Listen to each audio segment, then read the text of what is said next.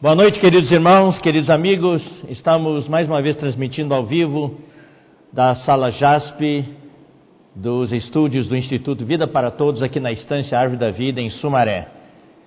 Hoje à noite nós estamos dando continuidade às mensagens pós-conferência, ainda no tema A Igreja, coluna e base da verdade. Hoje nós vamos ver a mensagem número 27 o Evangelho de Paulo, parte 3. Esperamos que hoje à noite possamos encerrar este assunto sobre o Evangelho de Paulo. Eu quero ler os versículos novamente para os irmãos. Aqui fala em 2 Timóteo capítulo 2, versículo 8: Lembra-te de Jesus Cristo ressuscitado dentre os mortos, descendente de Davi, segundo o meu evangelho. Nós já explicamos bastante para os irmãos nas mensagens anteriores desta série, de que o Evangelho de Paulo é o Evangelho completo. E o nosso encargo em apresentar para os irmãos uh, tantos versículos sobre o Evangelho é para que os irmãos possam ver todos os aspectos do Evangelho. Assim como nós estamos falando sobre os sete Espíritos, no aspecto da sua completude, a completude do espírito, expressada pela expressão os sete espíritos. Também o evangelho que o Senhor nos confiou hoje na igreja como coluna e base da verdade. Esse evangelho é um evangelho completo.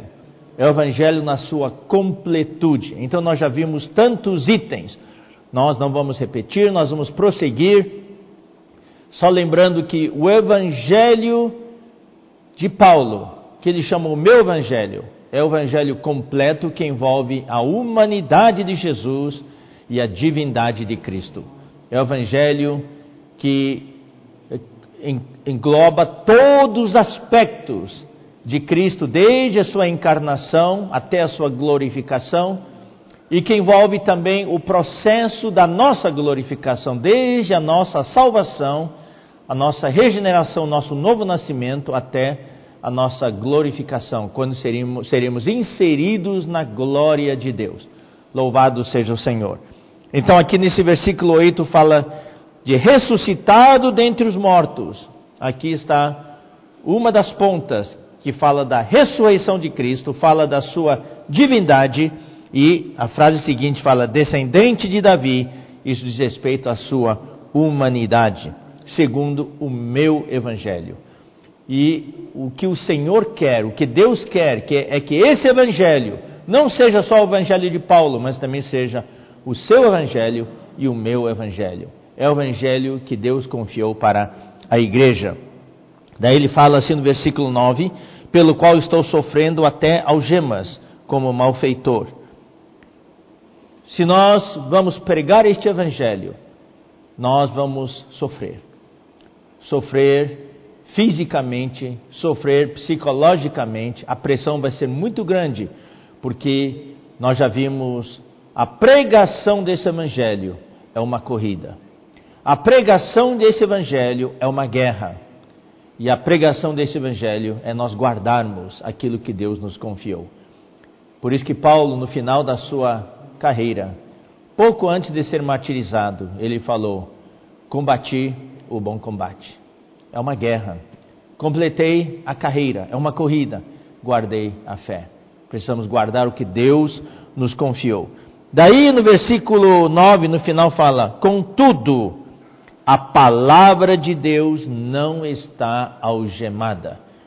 Por mais que o inimigo nos ataque, e essa é a nossa experiência hoje, a palavra de Deus não está algemada.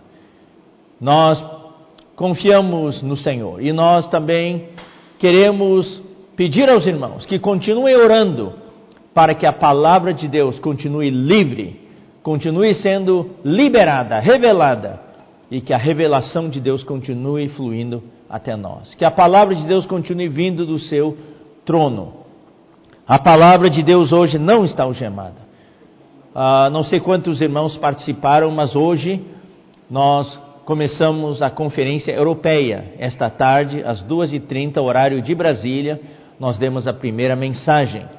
Amanhã, às 15 horas, será a segunda mensagem. Depois, os irmãos da Europa continuarão no domingo.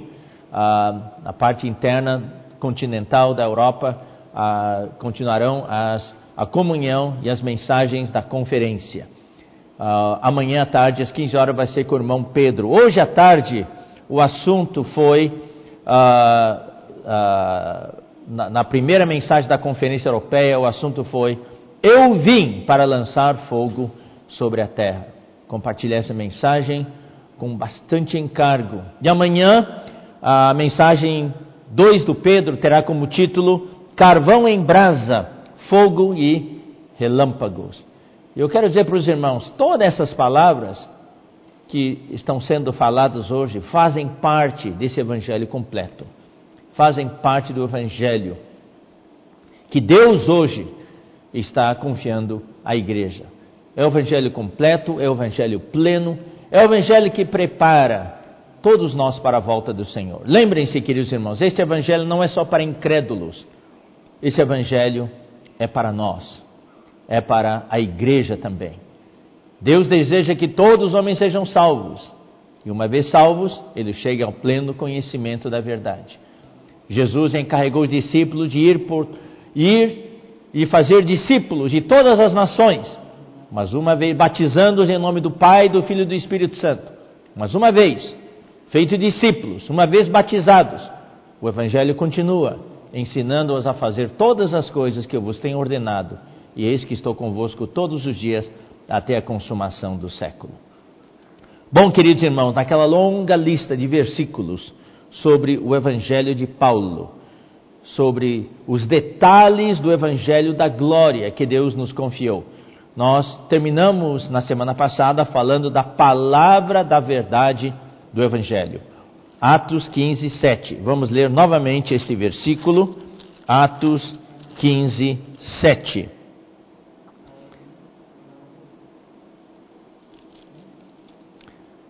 Havendo grande debate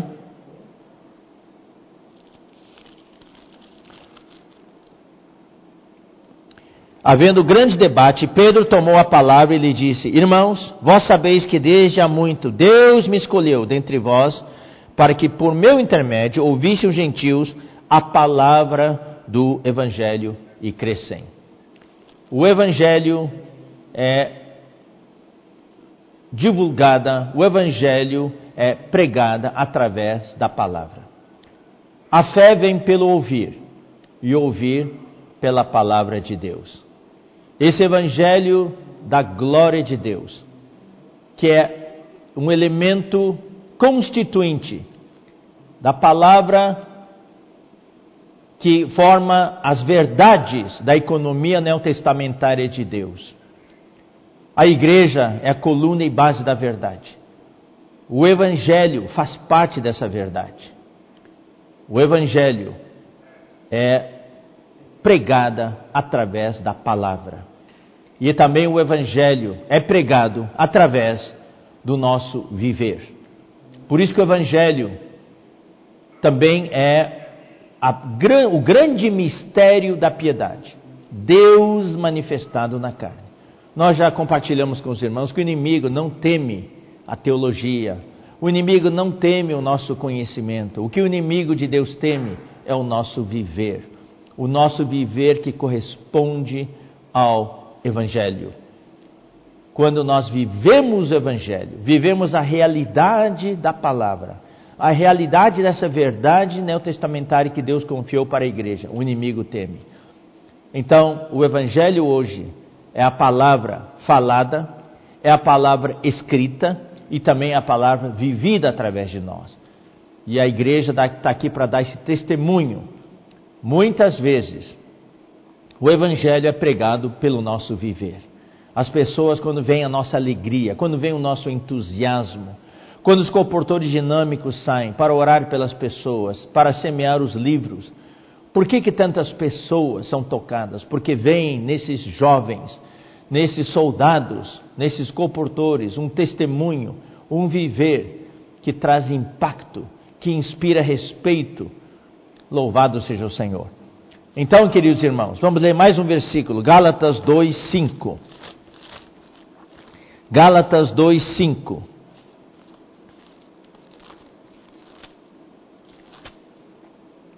Aqui fala, aos quais nem ainda por uma hora nos submetemos, para que a verdade do Evangelho permanecesse entre vós. O Evangelho tem a parte da sua palavra, o seu conteúdo, que é a verdade. E essa verdade é a sua realidade. Então nós precisamos zelar pela verdade do Evangelho. Não, não aguar o Evangelho, não diluir o Evangelho, mas apresentar o Evangelho como ele é de acordo com a pura palavra de Deus. Daí no capítulo 2, versículo 14, nós também falamos na semana passada, quando porém vi que não procediam corretamente segundo a verdade do evangelho. Tá vendo? Essa verdade do evangelho aqui não era somente para ser pregada, é para ser vivida. Aqui nós já explicamos, aqueles que estavam com Pedro junto com os uh, irmãos de Antioquia, que eram na sua maioria gentios, estavam tudo bem, mas quando chegaram os judeus de Jerusalém, da parte de Tiago, então houve dissimulação, houve fingimento, houve hipocrisia, e Paulo não tolerou isso.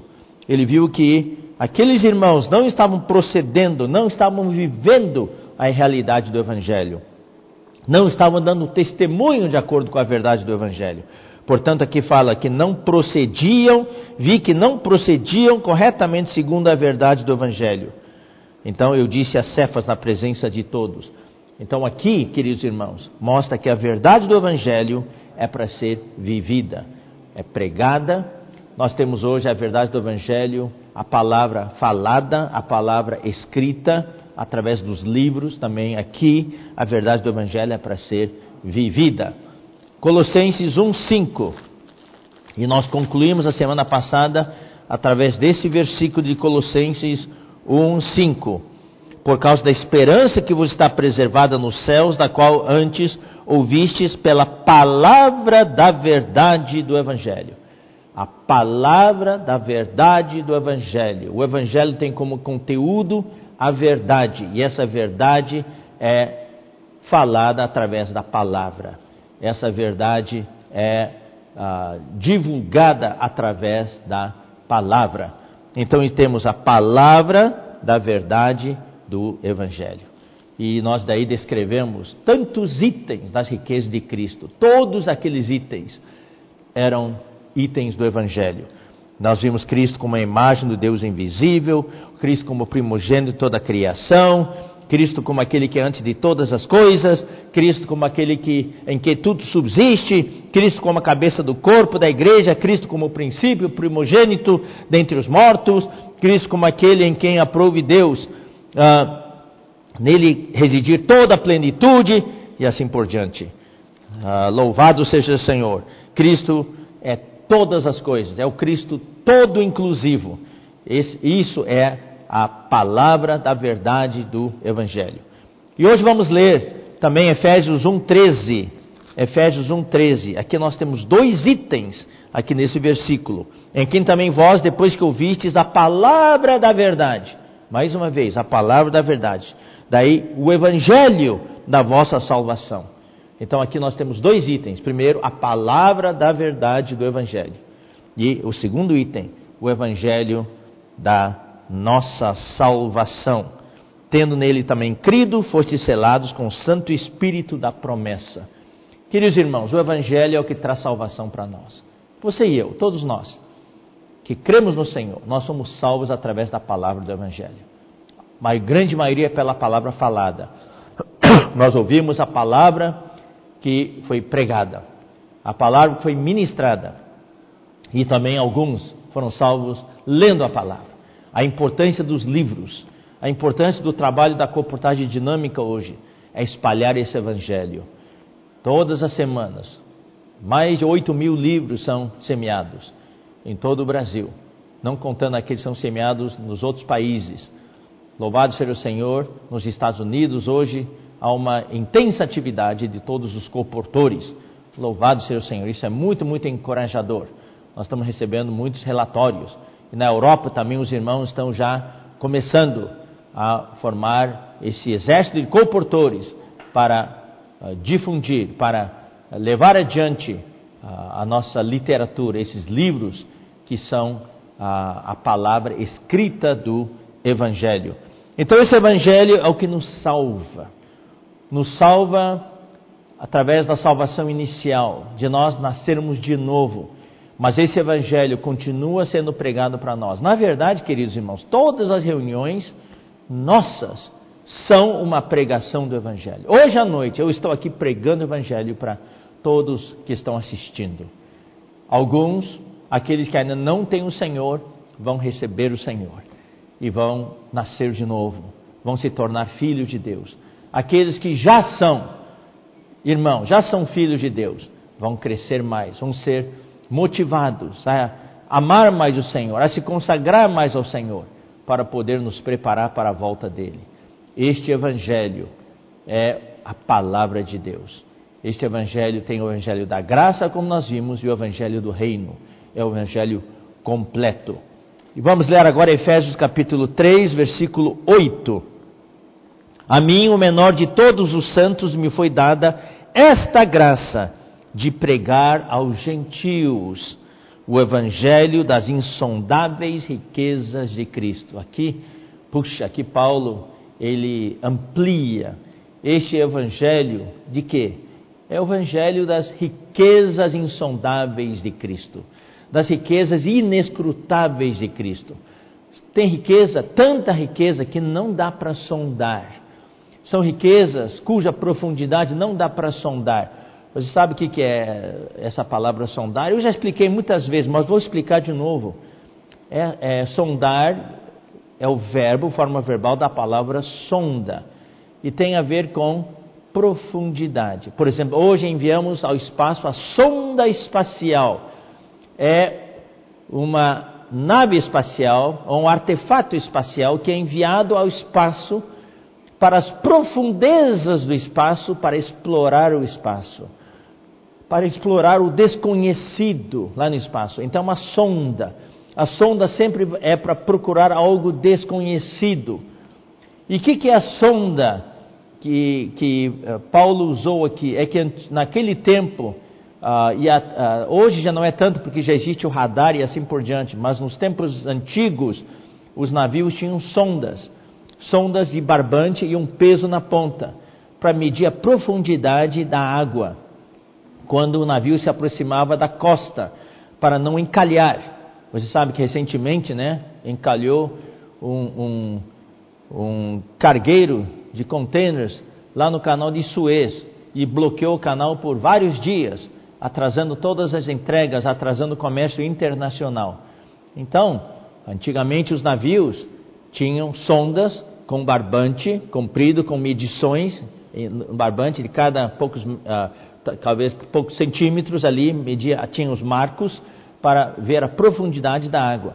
Daí lançava a sonda no mar. Quando lançava, chegava no final, chegava no fundo, ali, daí tocava no fundo, daí eles mediam 3 metros e 50. Então, daí o navio continuava a andar mais um pouquinho, daí se lançava de novo, 2 metros e 20. Opa, cuidado, tem que parar aqui, senão pode encalhar. Então, que, que é insondável? Insondável é você lança a sonda.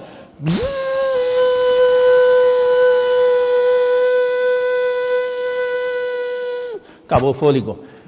E, e, e, e não chega ao fundo. Esse é o nosso Cristo, ele é insondável. Você lança a sonda nele para ver que riqueza que ele tem, é insondável. Você lança aquela sonda lá para o espaço, que representa Cristo, aquela sonda vai, vai, vai, e tem tanta coisa nova, tanta coisa desconhecida que você ainda não conhece. Por isso, irmãos, nosso evangelho não pode ser superficial. Hoje a maioria dos cristãos, o Senhor me perdoe por falar, por falar assim, mas a maioria dos cristãos só conhece Jesus como Salvador, como aquele que nos cura, como aquele que cuida dos nossos problemas, quebra o nosso galho, só isso.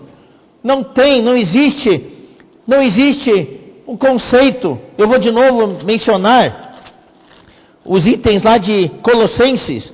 Ah, aqui Colossenses fala do mistério de Deus que é Cristo. Não tem conceito nenhum do mistério de Cristo.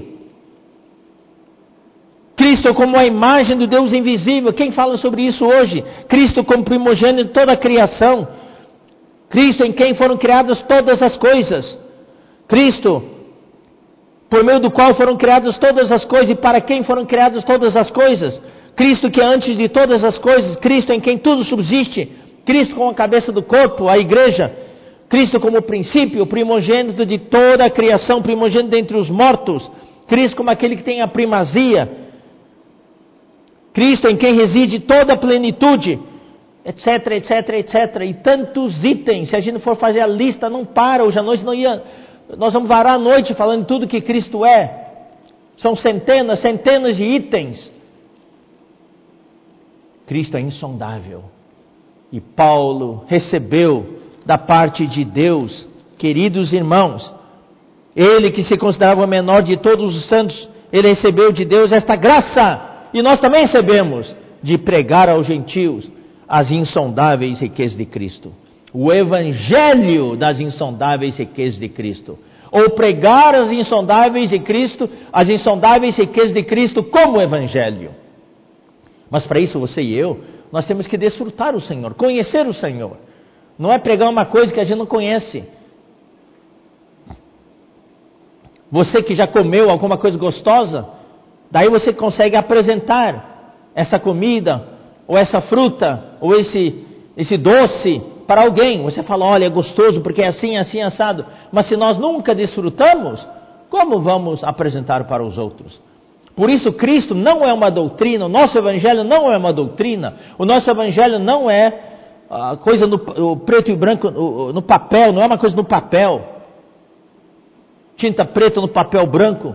O nosso Evangelho é a verdade do Evangelho, é a realidade do Evangelho, é algo que nós vivemos, é algo que nós conhecemos, é algo que nós desfrutamos. E até hoje estamos sondando as riquezas de Cristo. E todos os dias tem novidade. Não tem novidade, queridos irmãos? Toda palavra, todas as mensagens que o Senhor fala conosco, tem novidade. As coisas novas estão sendo reveladas para nós. Nós estamos recebendo um novo ânimo. Estamos na era dos sete espíritos. Louvado seja o Senhor. Então aqui temos o evangelho das insondáveis riquezas de Cristo. Louvado seja o Senhor. Vamos ler também agora Efésios capítulo 6, versículo 15.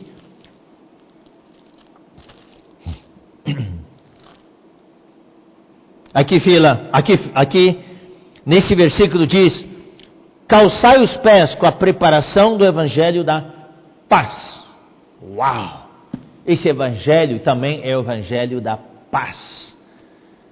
Onde há evangelho, há paz. Pode haver guerra, mas onde o evangelho entra, o evangelho traz paz. Eu vou dar um exemplo para vocês. Não sei quanto vocês conhecem da história. Por exemplo, sempre houve grande inimizade entre chineses e japoneses, China e Japão, por causa das guerras.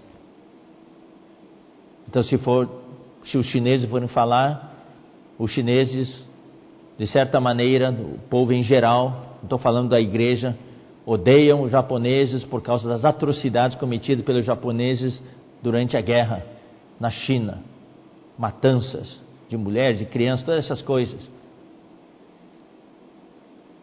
e muita inimizade. Daí, humanamente falando, são dois povos separados. Mas na igreja, na vida da igreja, nós vemos os irmãos da China e os irmãos do Japão reunidos no mesmo lugar, em paz. Por quê? Porque ouviram o Evangelho. O Evangelho é o Evangelho da paz. Os irmãos, quando foram para a África, testemunharam algo glorioso. Vocês sabem, na África tem duas etnias que sempre se mataram uns aos outros: os Tutsis e os Hutus. Houve limpeza étnica, destruição, matanças. Mas os irmãos, quando foram lá, entraram uma vez no local de reuniões e viram o que eles viram, os irmãos choraram. É o Evangelho da Paz. O que, que eles viram? Eles viram Tutsis e Hutus debaixo do mesmo teto, invocando o nome do Senhor. O Evangelho é o Evangelho da Paz. Pode haver inimizade entre famílias, pode haver inimizade entre pessoas, mas quando nós cremos em Jesus, nós recebemos o Senhor Jesus, o Evangelho traz a paz. O Evangelho derruba todas as barreiras. Eu não sei, querido irmão, se você hoje ainda tem alguma inimizade com alguém. Se você ainda tem inimizade com alguém, mesmo sendo filho de Deus, mesmo estando na igreja, você ainda precisa mais do Evangelho. Porque se você tem o pleno Evangelho, você não tem inimizade com ninguém. Você tem paz com todas as pessoas. O Evangelho essas são as boas novas. O Evangelho são as boas novas. O Evangelho derrubou a inimizade que havia entre o homem e Deus. O Evangelho trouxe a paz entre o homem e Deus. Essa foi a maior barreira de inimizade que foi derrubada. Eu quero aproveitar e ler novamente o versículo super conhecido nosso, Romanos capítulo 5, versículo 10.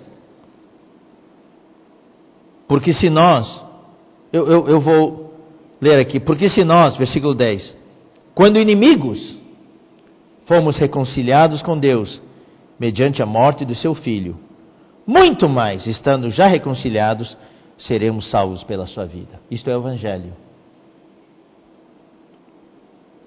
Nós éramos inimigos, mas Deus nos reconciliou com Ele através do sangue de Jesus, através do seu Filho.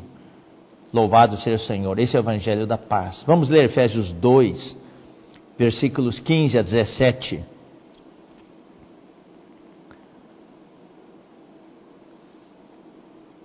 Vamos ler também eu vou aproveitar e ler aqui a partir do versículo 11.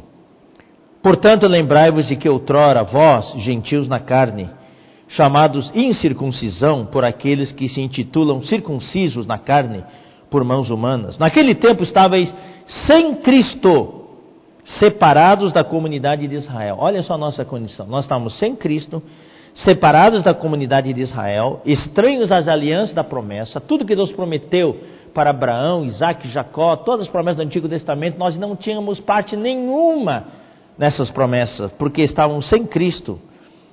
Não tínhamos esperança e éramos sem Deus no mundo.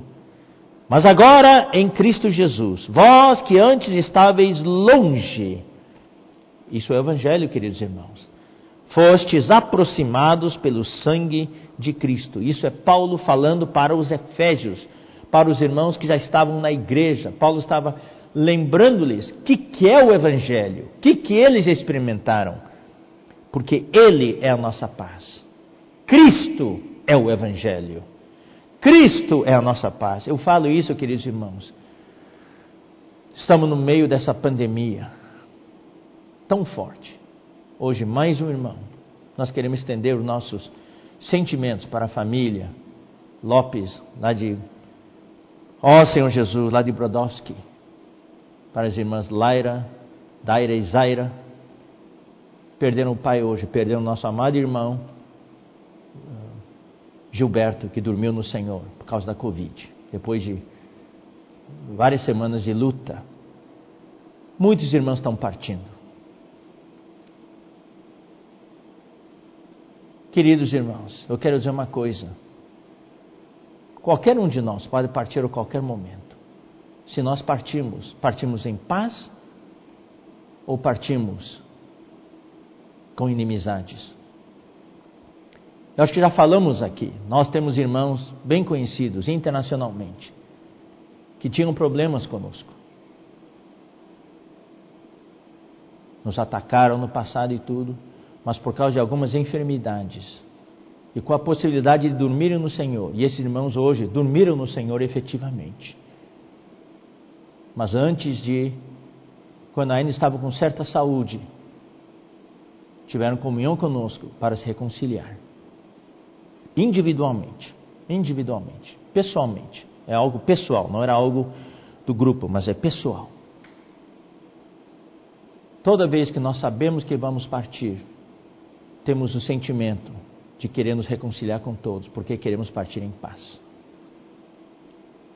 Irmãos, no meio dessa pandemia, Deus está nos falando: não vale a pena, irmãos, viver em inimizade.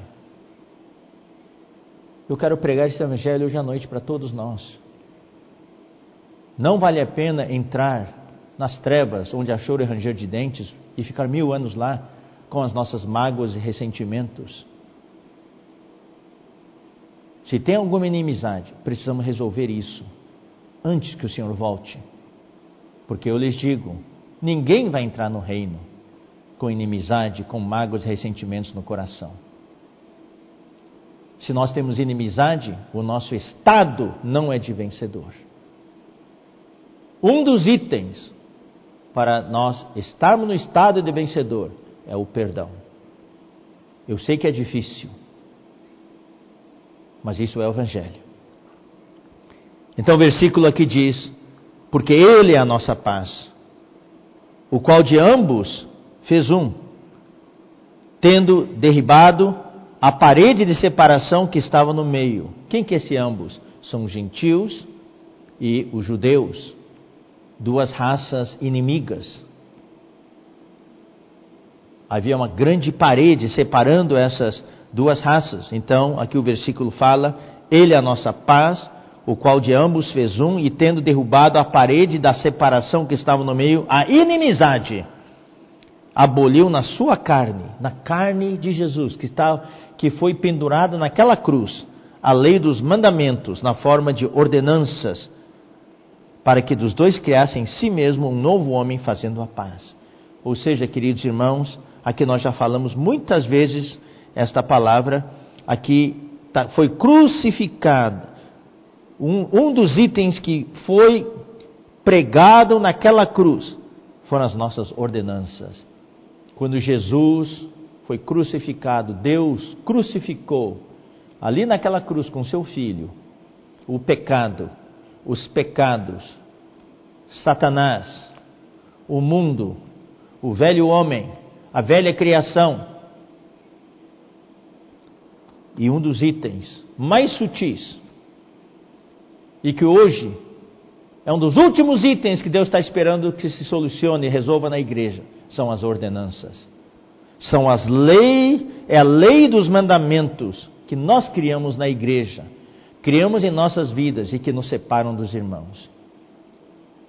Muitos irmãos na responsabilidade, irmão da liderança, têm problemas uns com os outros, brigam uns com os outros, não conseguem servir juntos por causa do seu jeito. São coisas pequenas, são as picuinhas.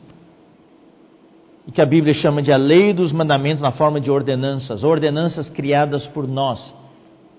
Leis que nós criamos, leis que nós transformamos em mandamentos e que queremos que os outros sigam. Então a gente fica pregando o nosso evangelho tentando converter a outra pessoa para o nosso evangelho. Esse é o problema entre marido e esposa, porque muitos casais se separam depois de alguns anos de convivência, não conseguem mais tolerar, suportar um ao outro por causa da lei dos mandamentos na forma de ordenanças. Mari o marido, os maridos criam suas ordenanças, a esposa criam suas ordenanças e querem impor isso, o marido na esposa e a esposa no marido. E daí cria mais e mais inimizade, cria mais paredes de separação no final, acaba com o casamento. Versículo 16: E reconciliasse ambos em um só com Deus, por intermédio da cruz, destruindo por ela a inimizade, destruindo por ela a inimizade. E vindo, aí está o evangelho da paz. Evangelizou paz a vós outros que estáveis longe e paz também aos que estavam perto. Então, hoje à noite, irmãos queridos, aproveito este momento para evangelizar a paz a vocês. Eu lhes apresento o Evangelho da paz. Aproveitem estes dias antes da vinda do Senhor para viver em paz com todos. Romanos fala, se possível, viver em paz com todos os homens. Louvado seja o Senhor pelo Evangelho da paz. E hoje na igreja nós desfrutamos de muita paz. Vocês sabem, queridos irmãos, sem paz não há edificação. Os países que foram destruídos na Segunda Guerra Mundial hoje são países do primeiro mundo. Existem como a Alemanha, como o Japão, foram destruídos, mas porque houve paz. Então o país se reergueu. Onde há paz, há edificação. Agora nos países onde estão ali a, a, na Palestina, não tem paz. Não tem paz. Toda hora é bomba para cá, bomba para lá. Destruição.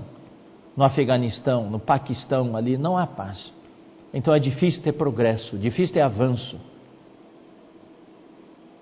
E quando eu quero ler para vocês também um versículo, aproveitar, me lembrei desse versículo aqui, capítulo 11 de Atos.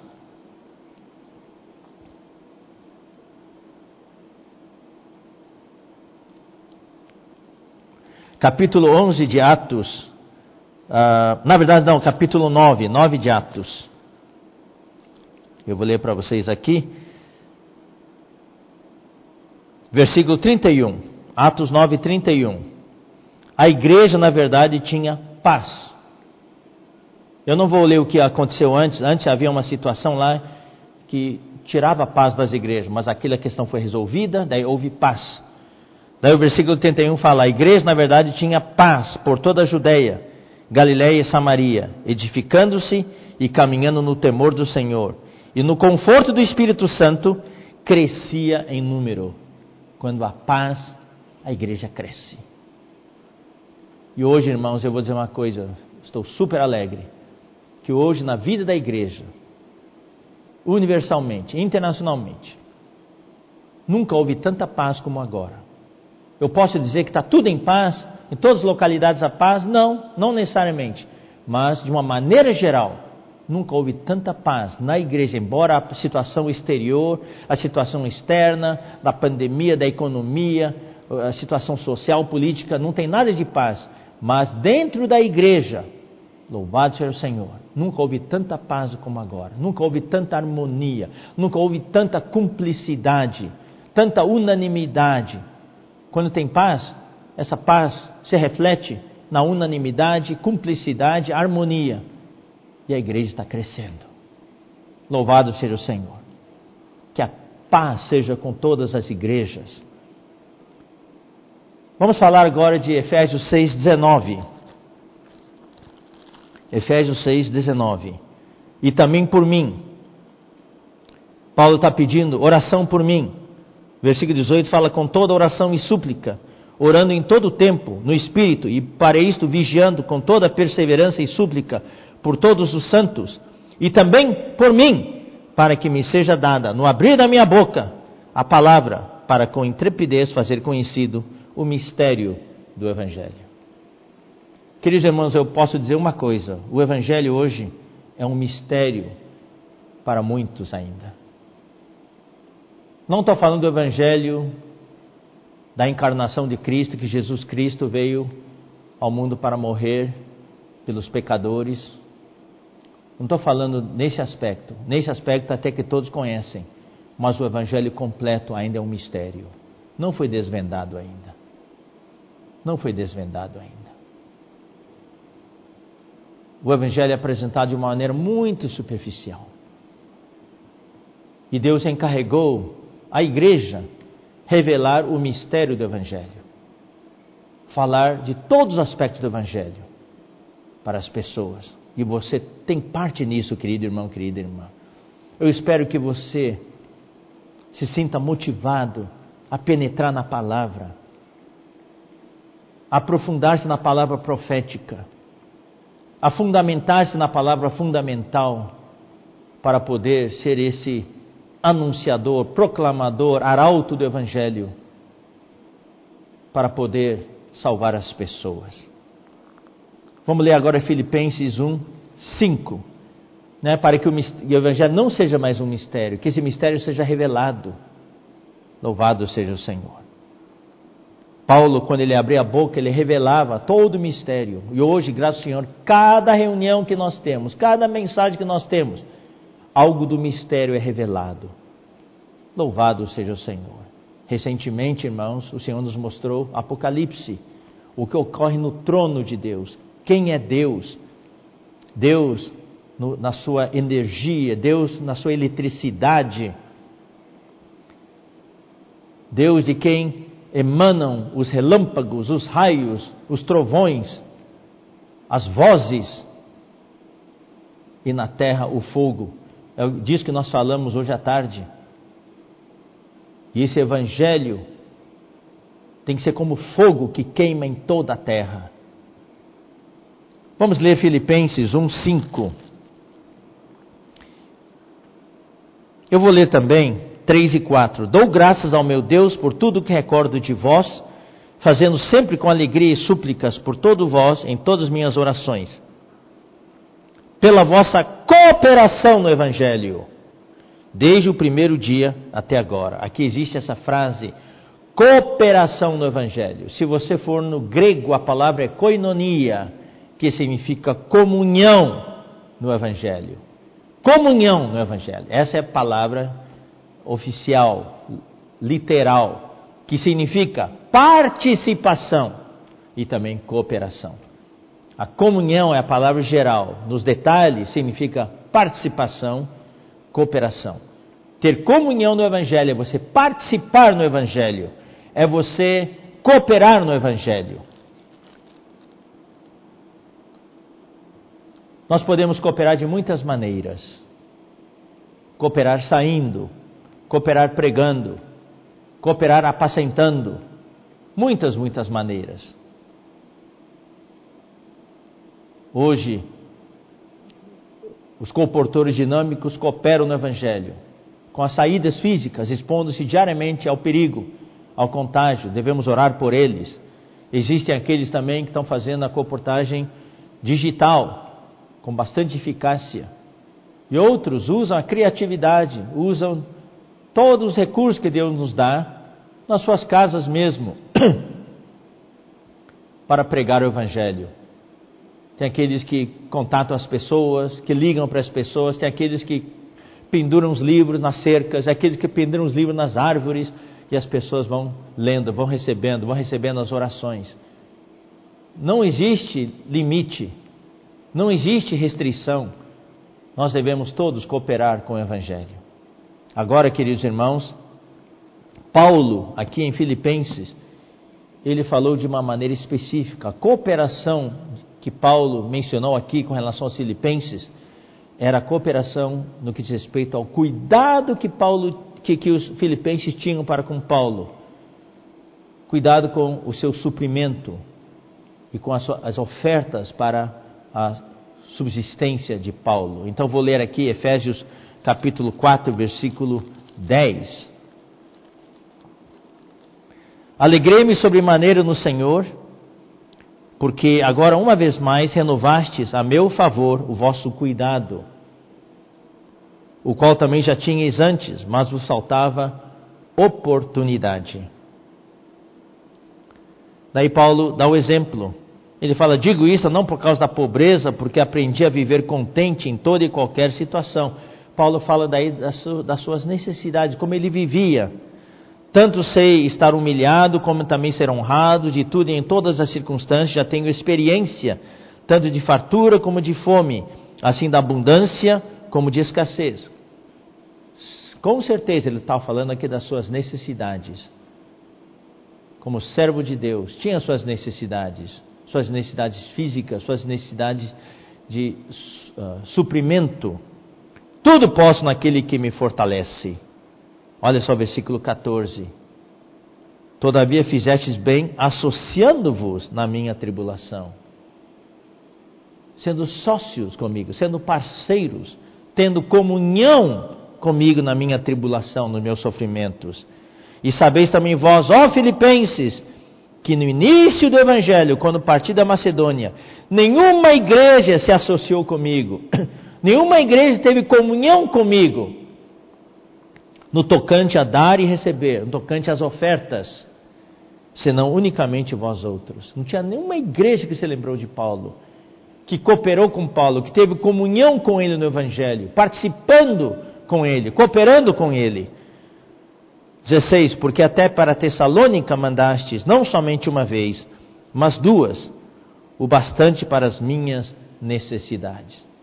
Então, Paulo, de uma maneira muito específica aqui em Filipenses, se refere à comunhão do Evangelho como suprir as necessidades do apóstolo, ofertar para as necessidades da obra do Senhor, que neste caso seria foi as necessidades do próprio apóstolo.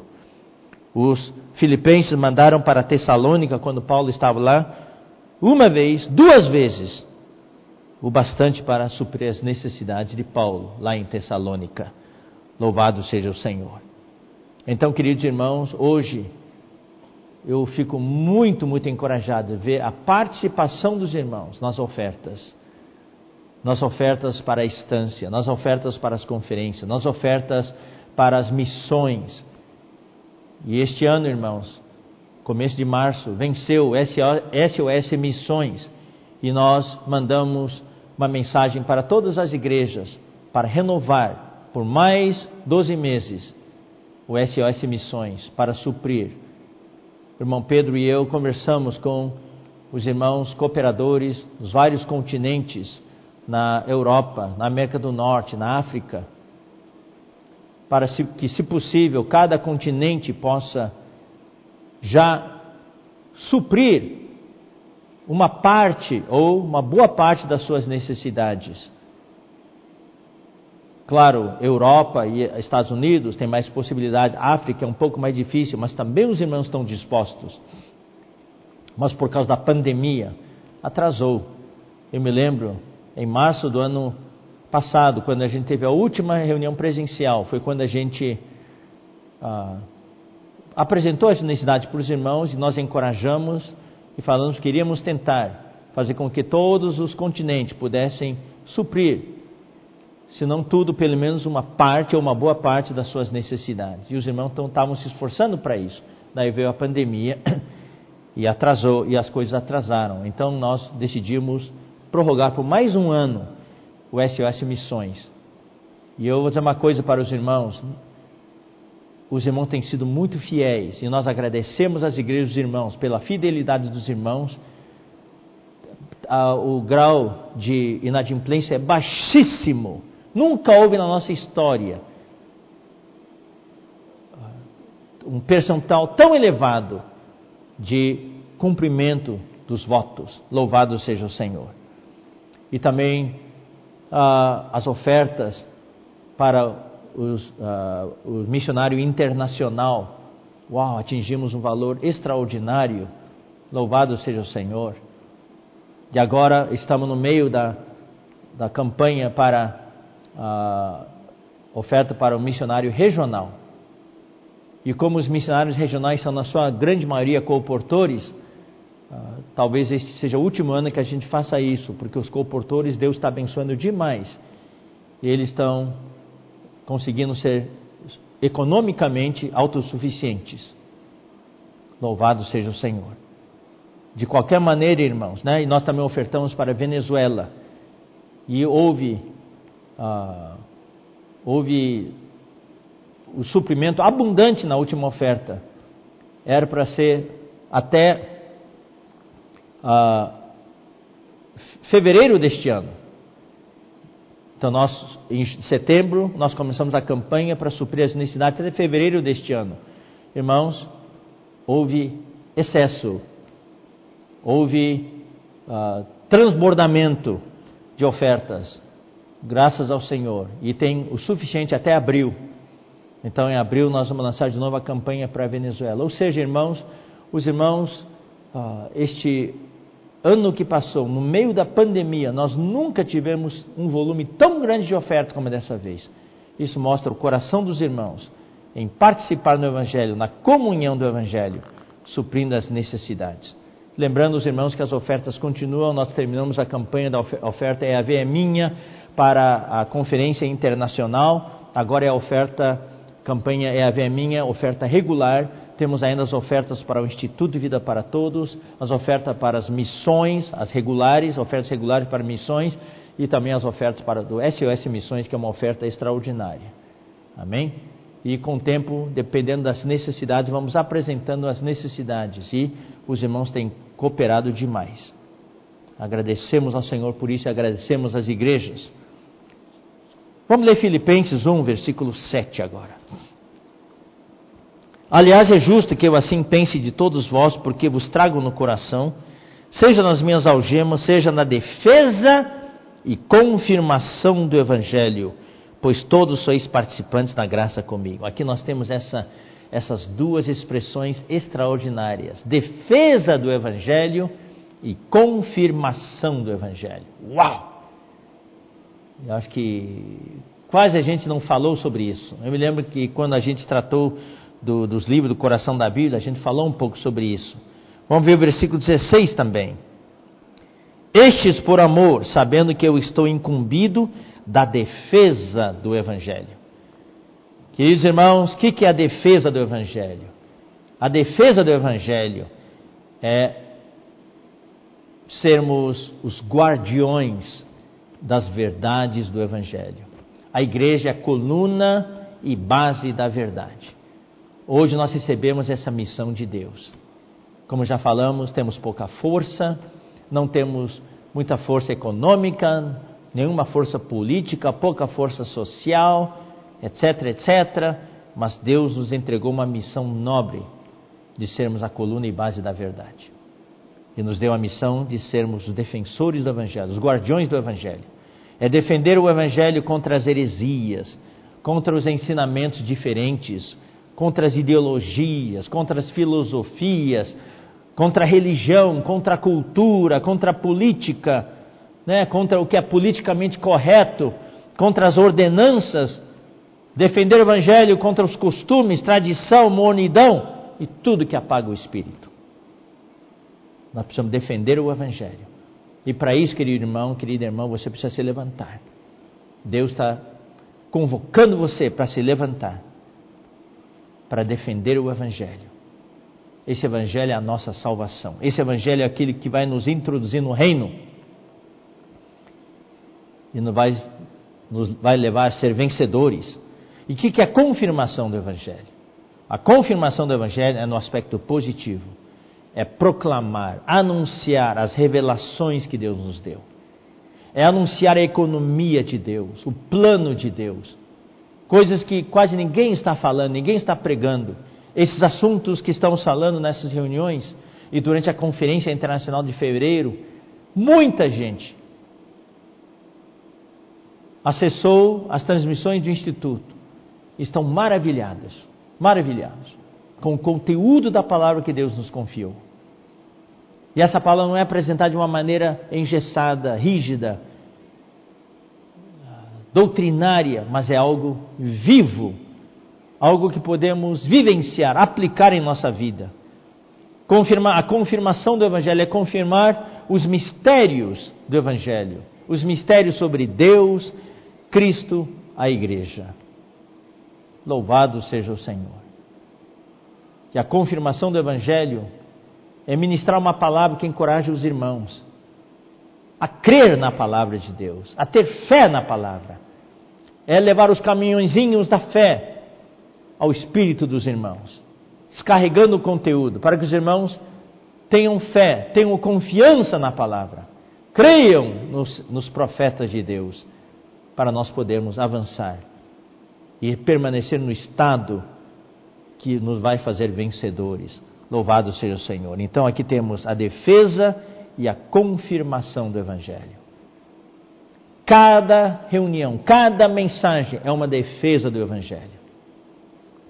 Cada reunião, cada palavra é uma confirmação do Evangelho.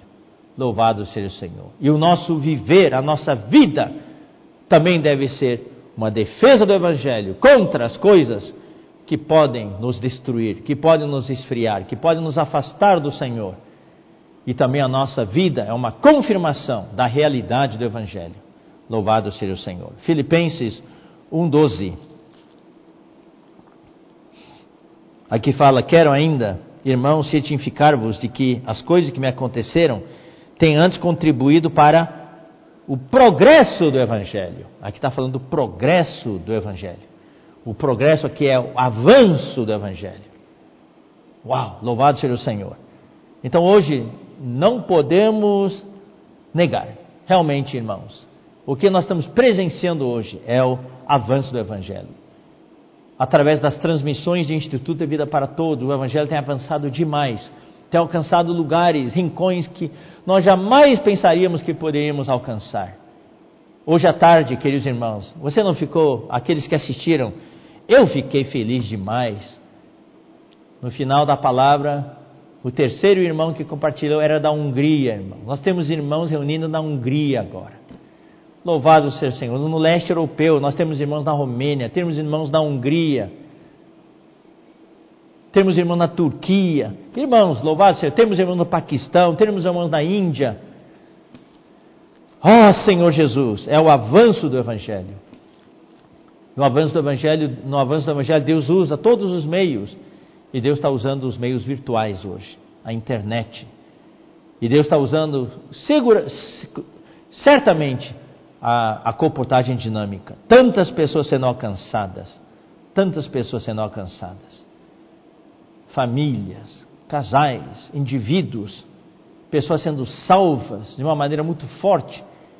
E muitos desses já estão reunindo na vida da igreja. Louvado seja o Senhor. Como já falamos, né, na Angola, recentemente os irmãos, no seu, na sua jornada missionária, foram de cidade em cidade, daí na Angola eles contrataram essa tribo, Macarronas, tribo Macarrona das montanhas, na selva de Curoca, em Cunene. E foi um testemunho maravilhoso. 300 pessoas ali. Milhares já morreram na selva, tentando sair das montanhas por causa da seca. Faz três anos que não chove lá.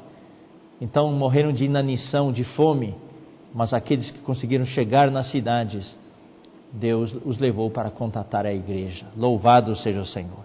Filipenses 1, 27. Vivei acima de tudo por modo digno do Evangelho de Cristo, para que, indo ver-vos ou estando ausente, ouça no tocante a vós outros que estáis firmes em um só espírito, como uma só alma, lutando juntos pela fé evangélica Aqui a, expressão na nossa Bíblia é fé evangélica. No grego é a fé do Evangelho. Então, existe também a fé, que é o conteúdo da economia neotestamentária de Deus. A fé do Evangelho é a verdade do Evangelho, é a mesma coisa. Então, precisamos hoje lutar juntos, todos nós, lutar pela fé do Evangelho. Filipenses 2, 22.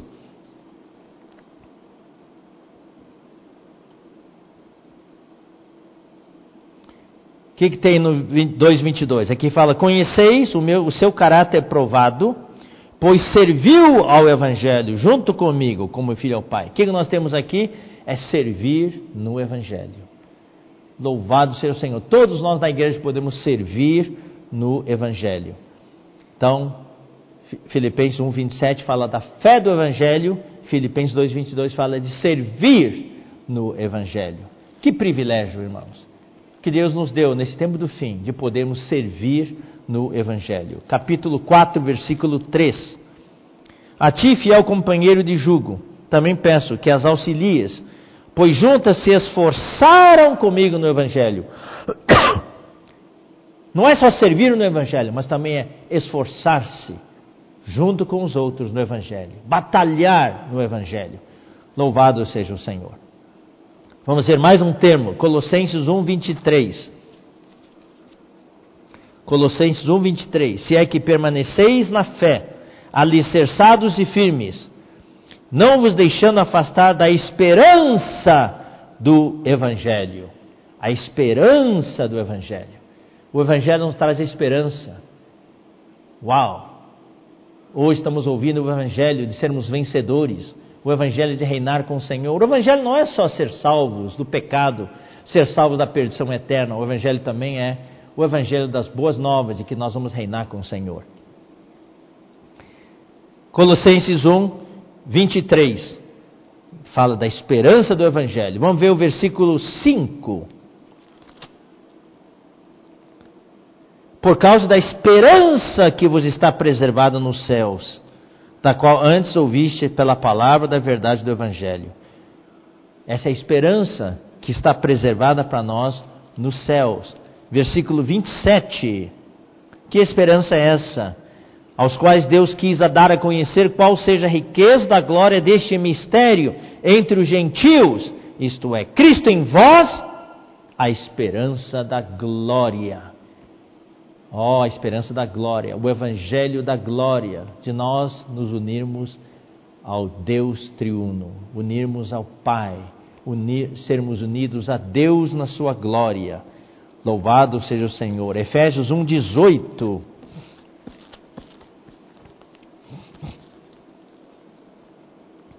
Iluminados os olhos do vosso coração para saberdes qual a esperança do seu chamamento. A esperança do Evangelho é que a esperança nosso chamamento. Qual a riqueza da glória da sua herança nos santos. Chegamos ao final sobre o Evangelho e por fim, queridos irmãos, nosso Evangelho. Uau! Era o meu Evangelho. O meu Evangelho, o Evangelho de Paulo. Agora é o nosso Evangelho o seu evangelho, o teu evangelho, o meu evangelho, o nosso evangelho. Louvado seja o Senhor. 1 Tessalonicenses 1, 5. Porque o nosso evangelho, o nosso evangelho não chegou até vós, tão somente em palavra. O nosso evangelho. Paulo não era mais só o dele, ele tinha alguns cooperadores com ele e se tornou o nosso evangelho. E todos nós com certeza estamos incluídos. E 2 Tessalonicenses 2, 14. Para que também vos chamou mediante o nosso evangelho, para alcançardes a glória de nosso Senhor Jesus Cristo. Louvado seja o Senhor.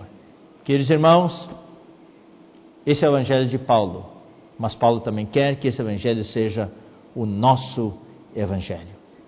Eu vou concluir da seguinte maneira, irmãos, falando, uh, lendo de novo para vocês o versículo que eu li hoje à tarde na Conferência Europeia.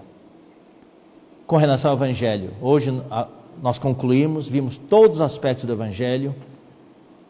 O que, que existe dentro de nós? Tem o fogo do Evangelho? Está queimando em nós? Esse Evangelho é só para guardar para nós? Ou nós devemos ministrar esse Evangelho? Divulgar esse Evangelho? Proclamar esse Evangelho?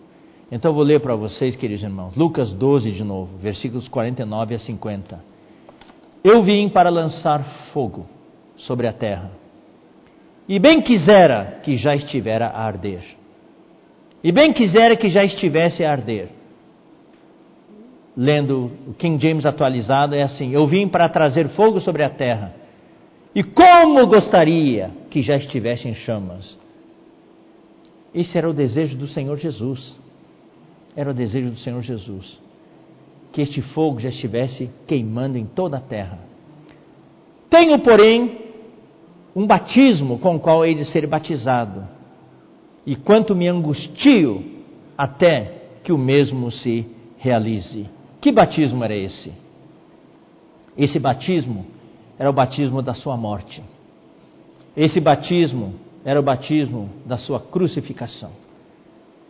Jesus veio para a terra com uma missão: trazer fogo para a terra. Mas havia um problema. Ele tinha que passar, não é problema, havia ainda algo que ele precisava concluir. Ele precisava morrer, ser sepultado e ressuscitar para liberar esse fogo que estava dentro dele. Eu quero fazer um vínculo, queridos irmãos, com a palavra que o irmão Pedro Dong tem compartilhado conosco. Se você for ler os títulos do que ele tem falado recentemente, por exemplo, nas lives, os títulos têm sido A Eletricidade Celestial, Voz do Onipotente e Tropel de um Exército, isso foi ontem. E também as palavras, os títulos da palavra dele nos domingos, os quatro seres viventes, relâmpagos, vozes e trovões, os sete espíritos diante do trono de Deus, a era dos sete espíritos. Tem sido apresentado para nós, irmãos, apresentada para nós a visão do trono de Deus. O Senhor falou para João: sobe aqui e vou te mostrar algumas coisas. João subiu e viu o trono de Deus. E nesse trono havia alguém assentado lá. Nesse trono, a aparência das pessoas que estavam sentadas lá é de Deus. A aparência de Deus que estava no trono era de relâmpagos, trovões. E em quase todas as mensagens hoje estamos falando de relâmpagos, trovões. No português é só relâmpago. No, no, no, no latim, no, no, uh, no grego, também a palavra é relâmpago e é raio. Em português, graças a Deus, nós temos essas duas palavras. No inglês, é só uma palavra. É só uma palavra. No, no, no, no português tem duas palavras. É todo o mesmo fenômeno. O raio é a descarga elétrica. Mas esse raio, quando dá aquela descarga elétrica, a luz que emana é o relâmpago e o som é o trovão. Então é tudo a mesma coisa. Então, diante do trono de Deus, foi falado, quem não ouviu a palavra, a, a live de ontem à noite, deve ouvir. Deus está cheio de energia. Deus é onipotente. Está sentado no trono e dele saem raios, relâmpagos, trovões. É assustador. Deus habita em luz inacessível, ele está cercado de luz e glória, cheio de energia. Isso é no céu. Então nós, nós vimos, queridos irmãos, eu só quero falar rapidamente. Nós temos o Deus triuno, o Pai, o Filho e o Espírito. Então nós aprendemos na vida da igreja que o Pai planejou, o Filho executou e o Espírito transmitiu. O Pai está no trono. Quem veio à terra, quem trouxe Deus para a terra é o Filho, através da encarnação, da sua encarnação. E hoje o Filho e o filho, quando veio, ele foi, entre aspas, processado, ele viveu o viver humano, ele foi, ele foi crucificado, ele sofreu, ele foi crucificado, sepultado, ressuscitou e ascendeu. E ele voltou como o Espírito que dá vida. O, o Senhor hoje é o Espírito, e aquele que se une ao Senhor é o Espírito com ele. E foi também visto, numa das palavras do irmão Pedro, que hoje o Espírito é o que leva adiante a obra de Deus. Então hoje, o Espírito é aquele que transmite. O Pai planejou, o, Espírito, o Filho cumpriu e o Espírito transmite. O Espírito torna o Deus acessível para nós. E nós lemos aqui em Efésios capítulo 2. Eu vou ler de novo esse versículo. Efésios capítulo 2. 18. Porque por Ele, por Cristo, ambos temos acesso ao Pai em um espírito. Aqui está o Deus triuno. Jesus falou: Eu sou o caminho, a verdade e a vida, ninguém vem ao Pai senão por mim. Somente através de Cristo nós temos acesso ao Pai, mas é através do Espírito. Vimos o exemplo também do manancial, do, da fonte dos ribeiros, em Deuteronômio 8,7. O manancial é inacessível, está cheio de água, mas aí tem uma vertente Daí, quando chega na superfície, a vertente é a fonte. A fonte, da fonte jorra a água que vem lá do manancial. O manancial é Deus Pai, é o Pai. A fonte é o Filho. E essa água que jorra, flui como ribeiros de água, é o Espírito. Tudo isso mostrando que o Pai que é inacessível se torna acessível para nós através da obra do Filho e através da transmissão do Espírito. Manancial é o Pai, a fonte é o Filho, e os ribeiros alcançam toda parte. A fonte traz a água que está lá nas profundezas, aquela água rica que é inacessível, e faz brotar, e jorra. E quando jorra, aquela Aquela água que flui é o Espírito que traz a água até nós. É como a usina hidrelétrica, ou usina elétrica. Pode ser hidrelétrica, pode ser termoelétrica. Lá na usina são centenas de milhares de volts. É inacessível aquela eletricidade. Então é necessário trazer aquela eletricidade através dos, da, das linhas de transmissão de alta tensão para subestações, para essa alta tensão ser processada e baixar a sua tensão. A usina elétrica é o pai, a linha de transmissão de alta voltagem e a subestação é o filho, e a eletricidade que chega até nossas tomadas através dos transformadores que estão instalados nos nossos quarteirões, aquele é o espírito. Hoje, aquela eletricidade gerada lá na usina elétrica, que representa o trono de Deus, Deus com toda a sua energia, com toda a sua eletricidade, com toda a sua luz e glória, inacessível, hoje é trazido para nós através do Filho, das linhas de transmissão e da subestação. E depois, hoje, essa eletricidade se torna corrente elétrica nas nossas tomadas, que são um espírito tão acessível. Qualquer um pode ir lá colocar o barbeador, coloca o liquidificador, a torradeira e desfrutar. Hebreus capítulo 1. Hebreus capítulo 1.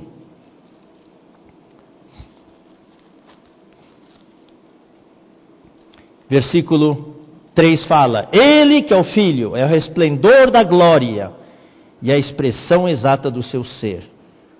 A glória aqui é a glória do Pai, é inacessível. Deus habita em luz inacessível, fala em Timóteo. Deus habita em luz inacessível. Mas Cristo é o resplendor dessa glória é que nem o sol. O sol é inacessível, ninguém consegue se aproximar do sol. Mas hoje nós temos os raios do sol que nos alcançam e trazem a luz do sol e o calor do sol para a terra, e é isso que sustenta a vida aqui nesse planeta Terra. Cristo é o resplendor da glória de Deus. E a expressão exata do seu ser, essa expressão exata nós vimos é, no, no no, no, no grego é caractere, quer dizer estampa, uma cópia, impressão. E o ser, que é o ser de Deus, é hipóstasis. Hipóstasis é a substância de Deus. Nós não temos acesso à substância de Deus, mas nós temos acesso a Cristo, que é a expressão exata do seu ser, é a sua estampa, a sua impressão, ou seja, o seu facsímile, é o fax de Deus. Deus manda um fax e ao Filho que chega até nós. Por que, que eu falo isso? Porque eu quero deixar bem claro o papel do Evangelho aqui na terra. Tudo que nós falamos hoje é o Evangelho. No céu é relâmpago, é trovão, é raio, é glória. Mas quando essa energia que está no céu, que é Deus, na sua energia, nesse grande potencial, como relâmpagos, raios, trovões, como luz, isso é no trono de Deus, essa é a visão do céu, mas quando essa energia chega à terra, é fogo. É fogo. Por isso que Jesus, quando veio, ele veio trazer o fogo, veio trazer aquela energia do céu para a terra e trazer como fogo. E Deus, Jesus queria lançar essa energia que estava no trono de Deus na terra como fogo. Por isso que ele falou: Eu vim lançar fogo sobre a terra, e bem quisera que já estivesse a arder. Queridos irmãos, o irmão Pedro falou para nós do, do material refratário, não condutor. Deus é eletricidade, Deus é energia.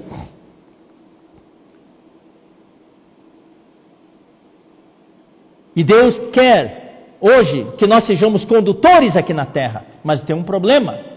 Existe uma camada refratária no, no meio do céu, que são os lugares celestiais, as regiões celestiais, onde estão os principados e potestades. Eles isolam a energia do trono de Deus com a terra. Eles desconectaram a terra do céu. E em todo o Antigo Testamento, Deus tentou conectar o céu com a terra. E não houve êxito. Então o que, que Deus fez? Deus se tornou um homem. A, na encarnação de Cristo, quando Deus se tornou homem, sabe o que, que aconteceu?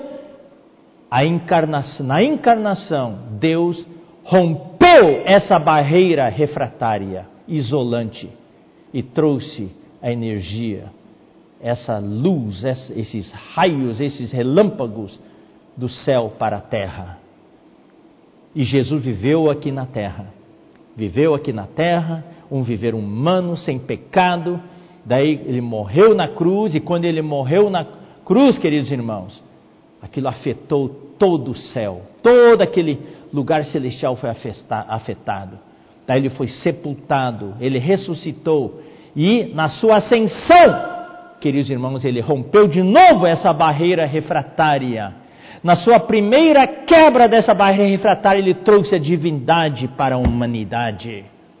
E na sua ascensão, rompeu de novo essa barreira refratária, essa barreira isolante dos principados e potestades, levou a humanidade para a divindade levou o homem para o trono de Deus. Hoje temos um homem na glória Louvado seja o Senhor. E daí, terceira vez, ele voltou como o Espírito que dá vida. E daí ele rompeu de novo essa barreira refratária e entrou no nosso espírito. Hoje, queridos irmãos, quando você e eu vivemos no espírito, exercitamos no espírito, nós e nós avivamos a chama do fogo de Deus, a chama de Deus que está no nosso espírito. Irmãos, nós estamos conectados, nós somos condutores aqui na terra dessa energia, dessa eletricidade nos céus. E nós não temos barreira, nós rompemos. Toda vez que nós oramos e invocamos o nome do Senhor, para nós não existe barreira nos lugares celestiais, não existe barreira refratária. Nós estamos em conexão direta com o trono de Deus. A nossa oração atinge o trono de Deus. Louvado seja o Senhor. Então, queridos irmãos, em todo o Novo, Antigo Testamento, nós vemos exemplos. No céu é relâmpago, trovão. Na criação de Deus, disse Deus: haja luz e houve luz. E nós vemos em Hebreus 11:3 que pela fé nós cremos que o universo foi formado pela palavra de Deus. Quando Deus falou, houve, houve a descarga elétrica, toda aquela energia se moveu e aquele ponto de singularidade explodiu e formou-se o universo que está se expandindo até hoje. Então, na criação, que é a teoria do Big Bang, Big Bang, creio que é a teoria mais aceitável hoje, que é assim que foi formado o universo, foi esse raio, esse relâmpago, essa energia de Deus que foi liberada para formar a Terra. E, essa, e o universo está se expandindo até hoje. Em Êxodo, capítulo 19, quando Deus ah, falou para o povo de Israel, eu vou ler aqui para vocês, Êxodo 19. O, o ambiente ali, queridos irmãos, era. Êxodo 19, versículo 16 a 18. Ao amanhecer o terceiro dia houve trovões e relâmpagos e uma espessa nuvem sobre o monte e muito forte cangor e trombeta, de maneira que todo o povo que estava no arraial se estremeceu. E Moisés levou o povo fora do arraial ao encontro de Deus e puseram-se ao pé do monte. Todo o Monte Sinai fumegava, porque o Senhor descera sobre ele em fogo. Então aqui eu repito de novo: no trono de Deus, no céu, é relâmpago, é raio, é trovão, é aquela energia de Deus, mas quando chega na terra, é fogo, porque se Deus viesse na sua energia, nenhum homem sobreviveria. Ele habita em luz inacessível, ninguém jamais viu a Deus. O unigênito que está no seio do Pai, quem o revelou, Jesus tornou Deus acessível. Louvado seja o Senhor. Então, aqui o Monte Sinai, o que, que tinha? Quando Deus desceu, ele era, ali ó, no versículo 16, ali era trovões, relâmpagos, mas quando ele desceu, é fogo. Quando Deus vem, quando Deus que é esse relâmpago, raio, essa energia, eletricidade, quando Deus chega aqui na terra para entrar em contato com o homem, que no nosso caso é o Evangelho, é fogo. Louvado seja o Senhor. Em Levítico também, Nadab e Abiú morreram porque ofertaram, ofereceram fogo estranho. Não tiraram o fogo que estava no altar do holocausto. Nós não temos tempo para ler, mas você pode ouvir a palavra desta tarde, que foi falar na conferência europeia. Esse fogo que eles tinham que pegar para acender o seu incensário, as brasas desse fogo tinham que ser as brasas do fogo do altar do holocausto. E como é que esse fogo do altar do holocausto era aceso? Através de um raio que descia do céu. É o fogo que desce do céu. No céu é raio, mas quando chega na terra é fogo. Também Elias, quando ele se confrontou com os profetas de Baal. Os profetas de Baal dançaram, dançaram, invocaram o seu Deus, não desceu fogo nenhum, não acenderam, não conseguiram acender, não conseguiram acender o altar.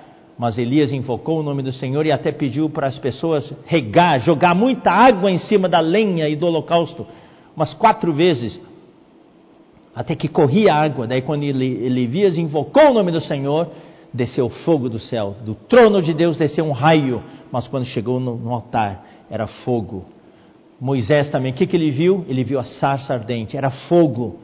Aqui na terra era fogo, mas como é que essa sarça foi acesa? Com certeza foi um raio que desceu do trono de Deus. No, no, no trono, no céu, é raio relâmpago, quando chega na terra, é fogo.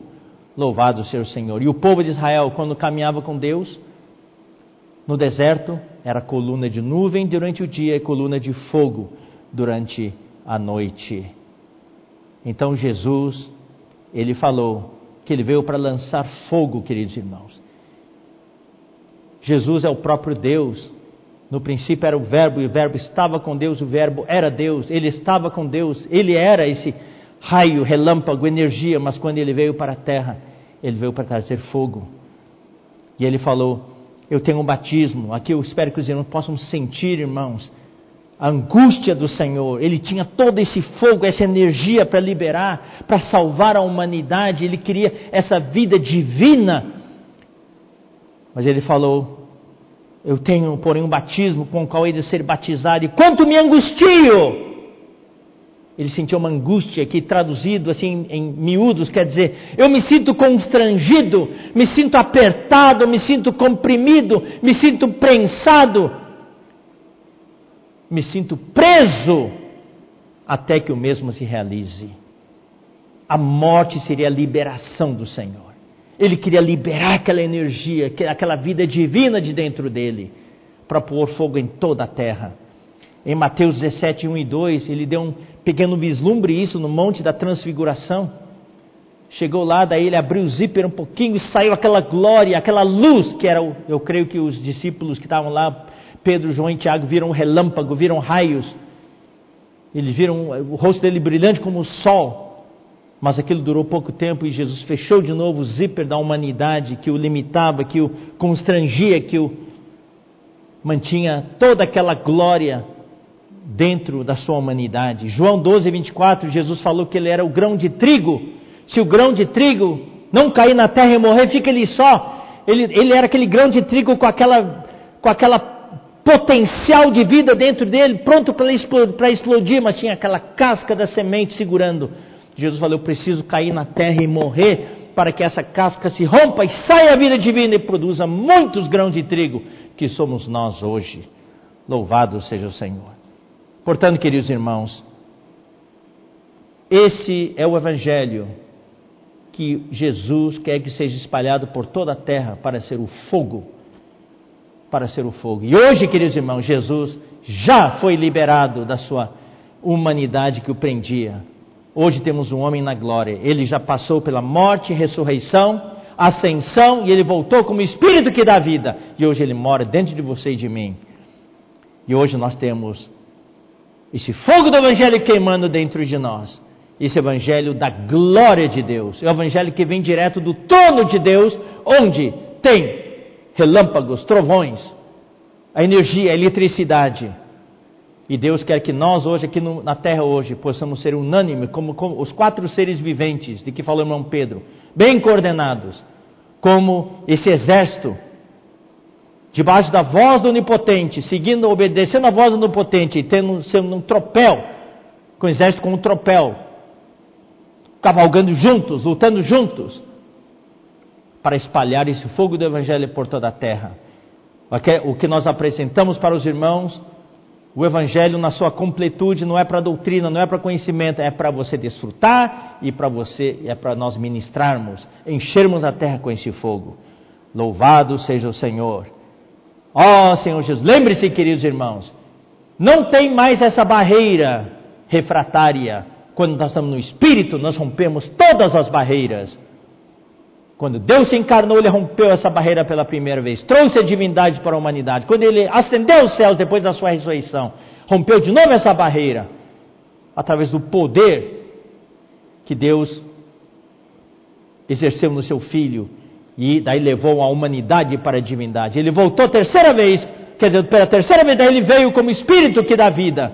Rompeu pela terceira vez essa barreira e hoje habita dentro de nós. Hoje nós temos uma verdadeira arma, irmãos, super potente em nossas mãos e nosso espírito. Toda vez que exercitamos nosso espírito como um exército, como o corpo de Cristo, como a igreja, nós rompemos essa barreira e levamos a oração até o trono de Deus e trazemos o céu para a terra.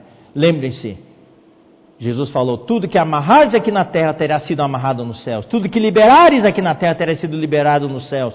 Ou seja, o tempo aqui é o futuro, futuro do presente, composto do indicativo na voz passiva, ou seja, é a coisa que já aconteceu.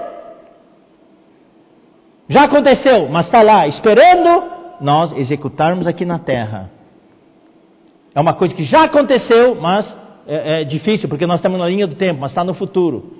Já aconteceu, mas é só nós executarmos aqui na terra, rompermos essa barreira através da nossa oração, concordar com Deus, concordar com a vontade de Deus e tudo que Deus já fez nos céus, já realizou no céu, já amarrou, já liberou, vai ser cumprido aqui na terra. É melhor eu parar? Jesus é o Senhor. Que o Senhor possa nos abençoar que esse fogo do Evangelho possa queimar na sua vida, na sua casa, no seu bairro, na sua cidade, na sua região e em toda a terra, em todos os continentes. Jesus é o Senhor. Até a próxima oportunidade. Amanhã à tarde, não se esqueçam, 15 horas, tem a palavra da, da, da Conferência Europeia com o irmão Pedro Dong. E no domingo de noite, às 19 horas, também a palavra profética. Jesus é o Senhor.